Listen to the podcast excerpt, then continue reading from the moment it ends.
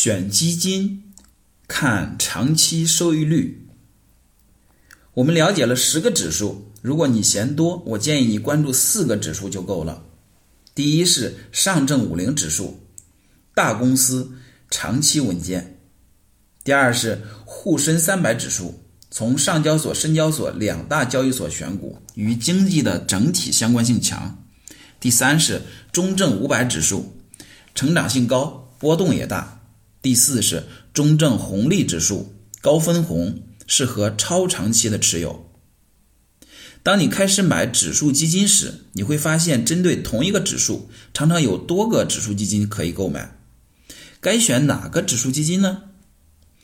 答案很简单，选择成立时间久、规模大、长期回报率高的指数基金。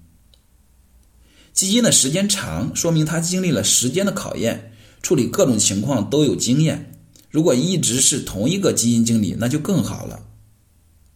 规模大的基金，如果遇到大量的资金赎回，更能扛得住，基本不用担心基金的清盘。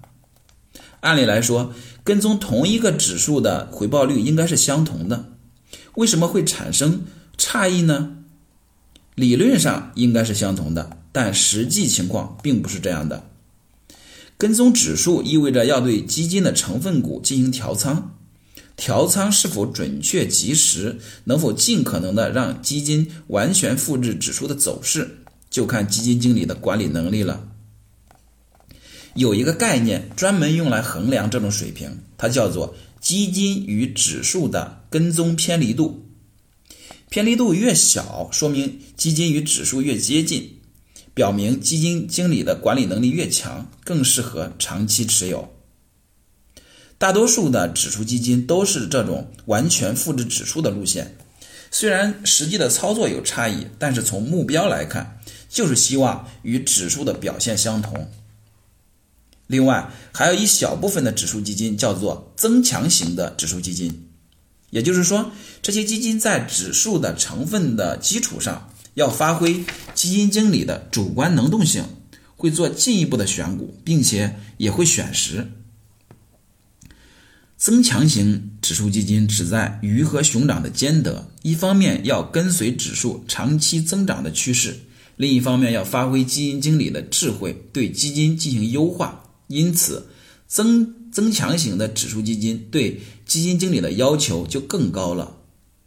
从实际情况来看，国内跟踪沪深三百指数、中证五百指数等指数的增强型指数基金表现的差异很大。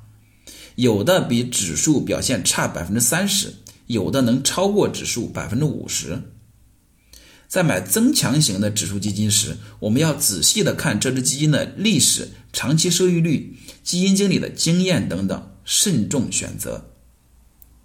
有一点需要注意，增强型的基金的管理费用不低，通常收取百分之二的管理费，因此。有些指数增强型的基金看上去收益率比纯粹指数基金的收益率要高，但是扣掉了管理费之后，实际上二者差不多。